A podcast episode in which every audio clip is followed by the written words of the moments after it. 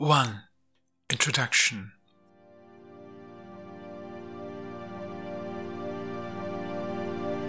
Perhaps one does not choose a question. Maybe it is just the other way around. Maybe a question, a really urgent question, appears like a dream image, only that it does not dissolve when waking up, but as a faintly shining celestial body that can be still seen during the day. If you close your eyes, it begins to haunt the night sky of thought like an afterglowing reflex or phantom image. Or under the skull cap, who knows? And perhaps this indecision between day and night, between the physical and the phantom like appearance, is the essence of that intellectual restlessness for which, in order to contain it, the discipline of philosophy was invented.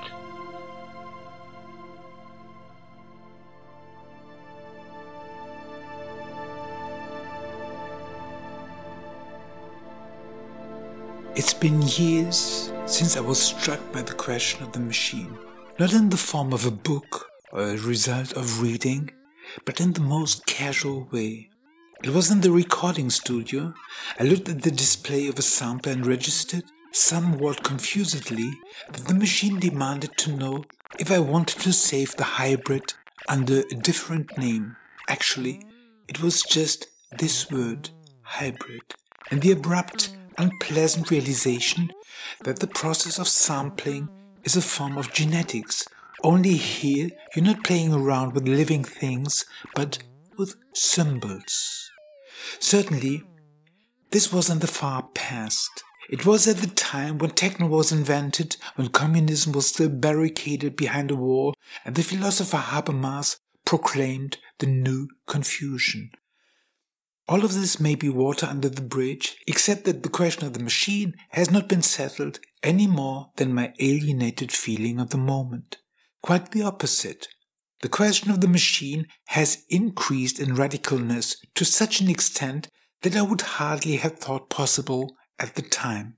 Craig Venter, for example, insisted when he presented a synthetic bacterium in 2008 that what we are dealing here with was not an act of biology, but programming. That's why he doesn't want to talk about a genetically modified living being, but about something else a software driven machine.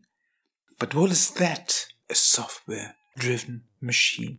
Clearly, the somatic part is meant to be a machine.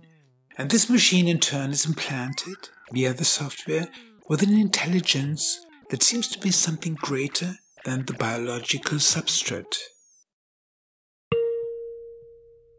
But isn't this expression a complete reversal of our previous thinking? Whereas the previous goal was to breathe life into the machine, the goal is now to implant digital logic into life.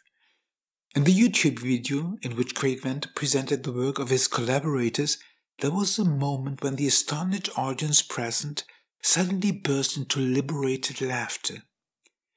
This was about the fact that the research group, in order to distinguish their entity from naturally occurring bacteria had added a copyright message to the gene code. It contained the names of all 46 project collaborators, a few quotes from people in contemporary history, such as Robert Oppenheimer's remark that one shouldn't see things as they are, but as they could be, and last but not least, the address of the website that had been dedicated to the bacterium. When Venter asked his audience, has anyone seen a bacterium that maintains its own homepage? This little joke was as well placed as the reference to Oppenheimer, the father of the atomic bomb. For with the idea that in the future we will be able to download our bacteria from a website and print them out with a gene printer surpasses the most audacious fantasies of genetic engineering and one suspects that the spectres of literature, from the golem fantasies of the Middle Ages to the monster of Dr. Frankenstein, are the blurred outline of a profoundly sinister transformation. That's what the joke and the laughter was all about. Because if such a bacterium has no other interest than to generate all kinds of likes and retweets on its homepage, can we, more precisely, can our humorous instinct conclude that such a bacterium also seems to be nothing more, yes, than what? A human?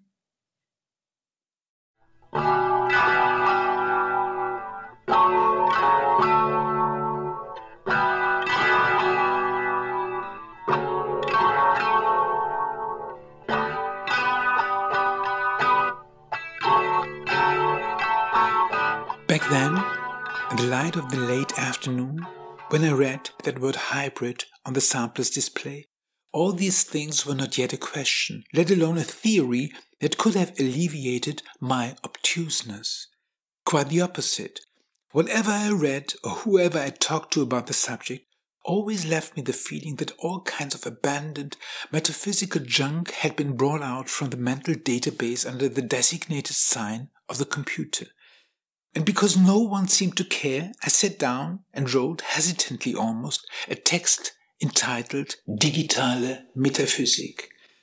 Basically, the initial question was very simple. What kind of machine has the power to influence the mind of a human being? Without my being fully aware of it, this set the stage for a long research project that since has resulted in the number of texts and books.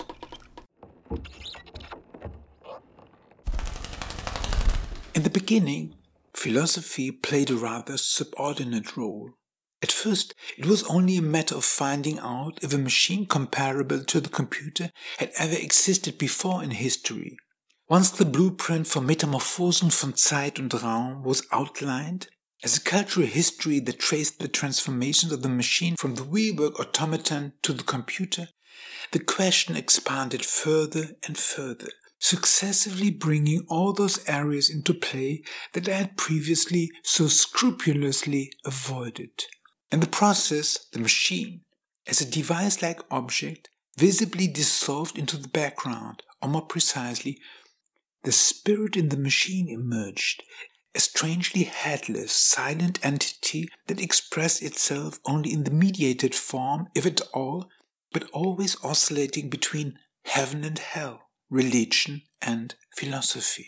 Consequently, it was almost an inevitability that social institutions such as the alphabet, boyhood love, and the dogma of the Immaculate Conception demanded a place in the genealogy of the machine, indeed, that the latter increasingly felt like a forgotten cave system.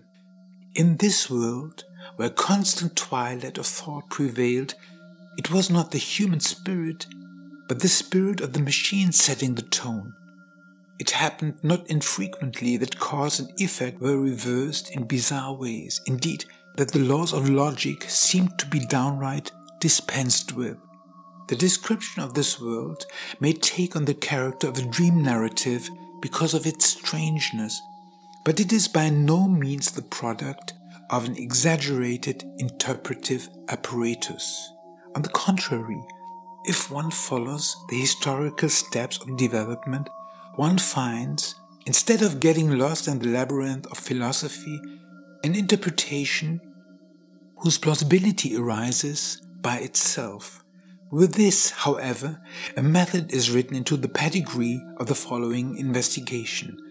For if one dedicates oneself to a philosophy of the machine, one cannot start from a fixed concept of it, but, first of all, is compelled to deal with the metamorphosis of the machine itself. This is exactly what will happen on the following pages. If a school philosopher would solve this task by going through the ancestral gallery of philosophical history and asking how a Plato, an Aristotle, or a René Descartes made the machine metaphor usable for the thinking, the problem would arise from here that such a metaphorological approach denies the reality of the machine. The disconcerting fact that the machine strikes into thinking long before it is taken up by philosophy. For example, if a philosopher speaks of the mechanical worldview, the setting is set, one is in the orbit of Descartes, who gave the worldview the form of a wheelwork automaton. In fact, this machine that the philosopher gets his thinking from is not a product of his time. Instead, it came from sometime between the 12th and 13th century when this mysterious meteor struck and profoundly changed the medieval worldview of time while hardly leaving behind any traces in scholastic thinking. This circumstance seems doubly strange, for undoubtedly the rationality encapsulated in the material machine represents a mechanistic philosophy avant la lettre, where it would only be a leap from there to the assumption that one could have expected in its wake, or at least in a certain temporal proximity to a thinker of, of Descartes' stature. But why it is delayed, and then by centuries? In all its simplicity, this question confronts us with the elusive complexity of a thinking without a thinker, which only after several centuries goes to the head of philosophy in a way that makes one doubt if philosophy has actually put the machine to rational use. But what does Descartes do? He transforms the human work of the historical wheelwork automaton into a heavenly machine that precedes all historicity. Because everything is a machine, he can conceive of the animals as natural automata, an act that is nothing more than machine metaphysics. In any case, however, the historicity of the machine is blanked out, and with it, the historicity of its own system program. If one turns to this blank space, a number of extremely strange questions arise. How is it that the machine has become the central metaphor of reason, but itself has remained a blind spot of philosophy? Where does the associated metaphysical impact come from with its use, which is by no means limited to the world of the 17th century? For while contemporaries may have long since turned to new figures of thought in overcoming the mechanistic view of the world, the evocation of the machine as an ultimately metaphysical battery has by no means been done away with. On the contrary, wherever there is talk of autopoietic systems or of information or cybernetization, thinking is permeated by the dark radiance which Descartes already used so ingeniously for himself. The impression itself suggests that the machine serves above all a logic of perpetuation where the metaphor only has the function of pepping up a weakening conceptuality into a mental framework. Insofar the machine, dissolved into a metaphor, could be understood as a womb, as a matrix, with the help of a thinking which can be seen as philosophia perennis. Structurally, the machine takes on a metaphysical charge that thought which philosophy seeks to represent as an independent sphere torn from the world of the gods, scrupulously avoids. At the same time, it marks, as a metaphor of the world, the place where mythical hazardous waste can be disposed of and removed from view.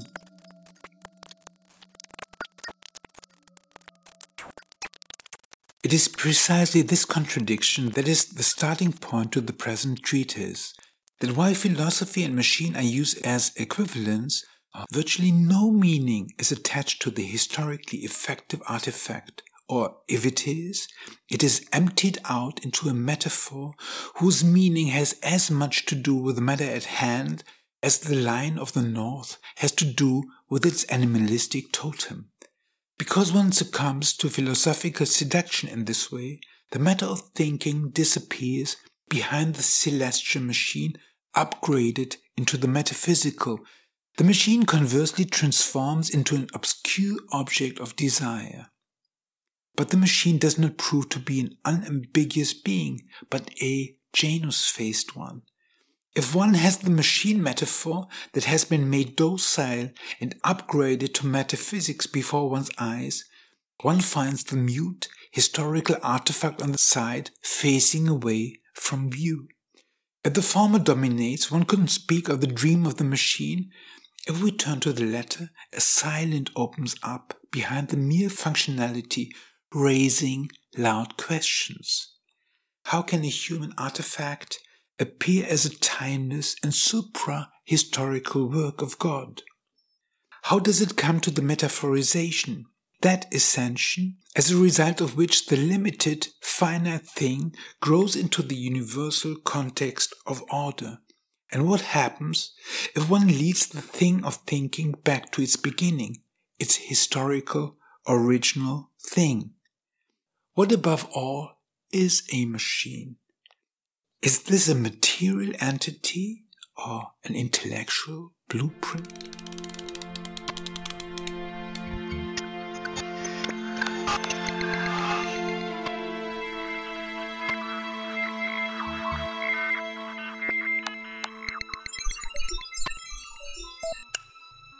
With these questions, we have landed in the middle of the subject, in the twilight of thought, in which the machine casts an oversized, almost divine shadow.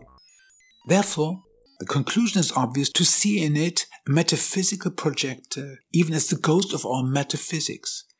Regardless of this phantasmatic effect, it must be remembered that the machine metaphor is not a mere fantasy, but that it is anchored in reality in reference to the machine body. It is to this anchoring that it owes its conciseness and its persuasiveness. The individual does not even need to know how the machine works in detail. The self evidence of its functioning alone is enough to convince him of its effectiveness. So, why, if the clock shows him the meaning of hour, minute, and second every day, should he not assume that time itself is also structured in this way. Insofar, the machine taken into service as a blueprint could be called a real phantasm, because in contrast to the mere conception of belief, it is underpinned by a constant experience. Just as the illusion of money permeates all fibers of society, such a phantasm can also become the undisputed foundation of society, indeed, a natural law that can only be regarded as folly to deny. Phantasm and principle of reality fall into one. Where the phantasm assumes universality, we enter, nolens volens, into a symbolic order, or as one could also say, into the realm of ghosts. For this reason alone, it is worthwhile to drop a few words about the belief in ghosts. Following the logic of language, a ghost is how a threaded meaning becomes hauntingly spun and stretched as it expands itself into our everyday experience. Now the web of the machine, as Machina Mundi, spins not only around the world but also through time, as that famous red thread which runs through history. In this sense, history itself is something spun together. Unlike the ghosts that haunt us in our nightmares, we're dealing with a daylight phantasm that makes isolated people happy with a scheme called, with a fine sense of such verbs, a social bond. Spun into this, we claim that we have this or that in our blood, punctuality, tact, and reliability. We believe that the number on a banknote represents an ultimate value. The statement that we are German by birth comes effortlessly from our lips. Even where supposedly precise terms are indicated, for instance, when philosophy speaks of a natural law, such a bond, such a bond is prejudiced. As a rule, a society is not aware its foundations are based on a deeply phantasmatic order. One calls this a culture or identity and lets its beginning fall back into a kind of mythical prehistory. Woven into such a concept of the world, the flimsiness of these convictions only becomes apparent when order is severely disrupted. The ATMs suddenly stop spitting out cash, or the institutions that once seemed a safe bank have been dragged down or swept away by an upheaval. Unexpectedly, the veil tears, and one realizes that one has moved in a social costume of unquestioned attitudes and expectations.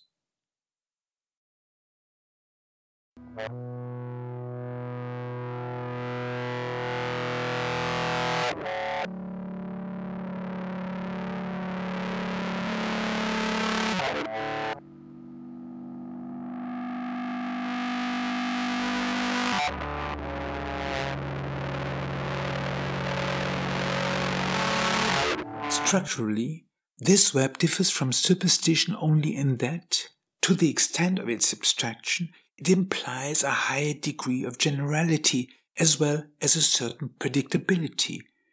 Nevertheless, insofar as a belief persists here, we're dealing with a veil.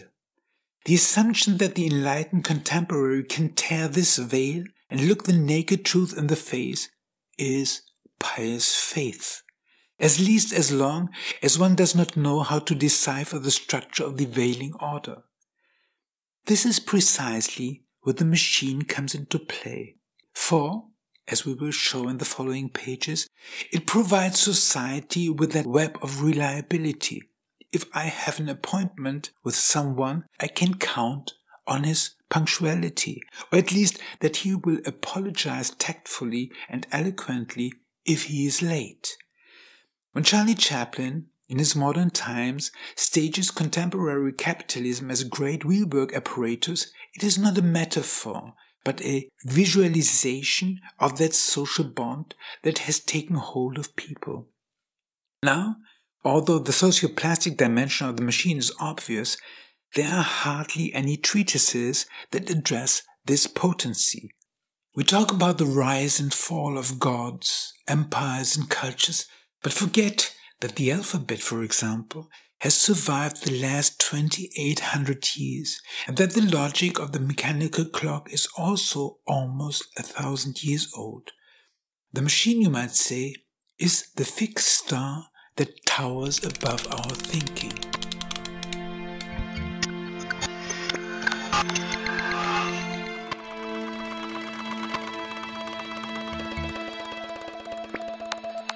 The fact that the philosophy of the machine is becoming a problem has to do with the fact that an upheaval is taking place in the realm of the machine.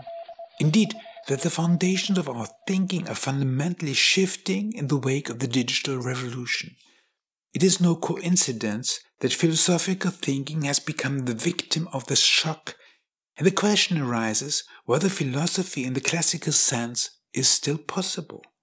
Martin Heidegger took up this question sensibly after he had taken note of cybernetics, and namely of a writing by Gotthard Günther on kenogrammar.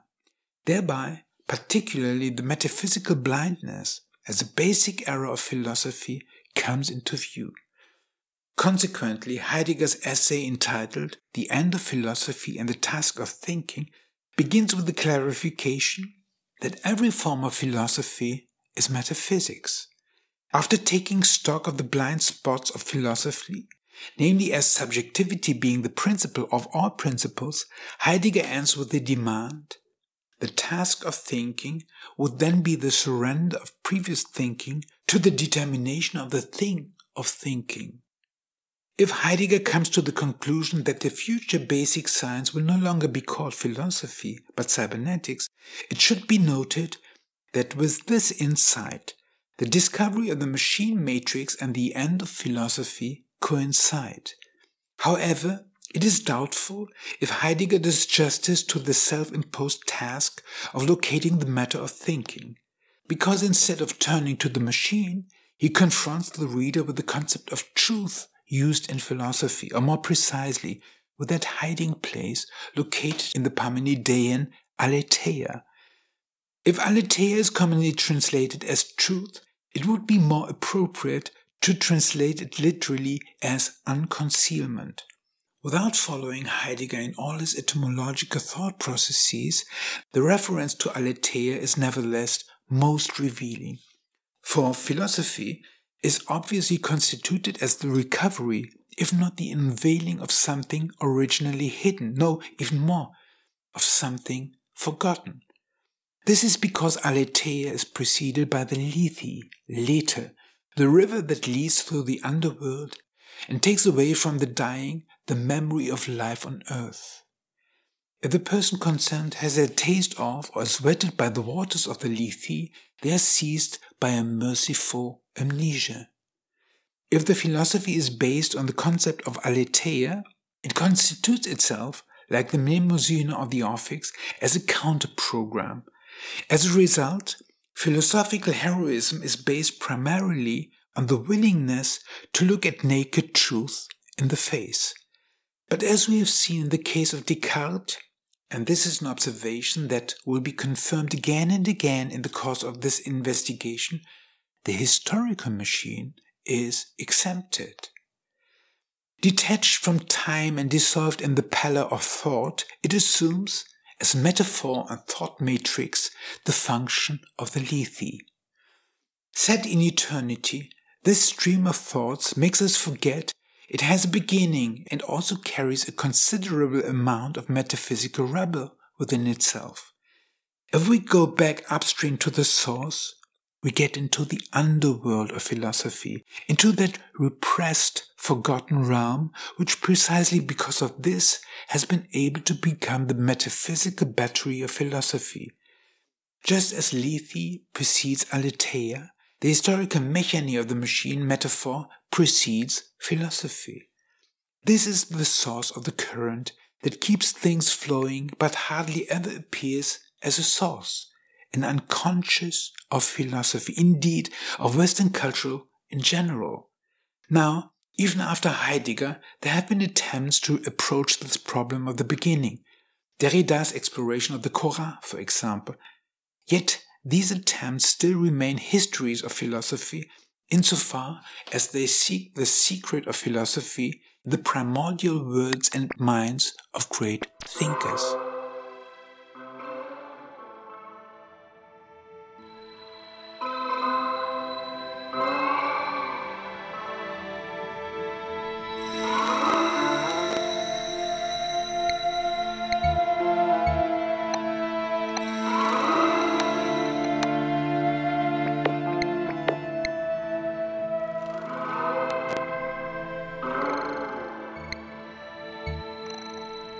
Although the philosophy of the machine can also be read as a history of technology, we will make a number of excursions into areas that have more to do with questions of religion and psychology than with what is classically associated with the machine. And generally, one of the surprises in store for the reader is having to say goodbye to what we, trained by our everyday reason, have understood by a machine. That is, a material apparatus. If we get right up close to the Greek mechane, we end up as Karl Kraus put it so wonderfully. The closer you look at a word, the farther it looks back.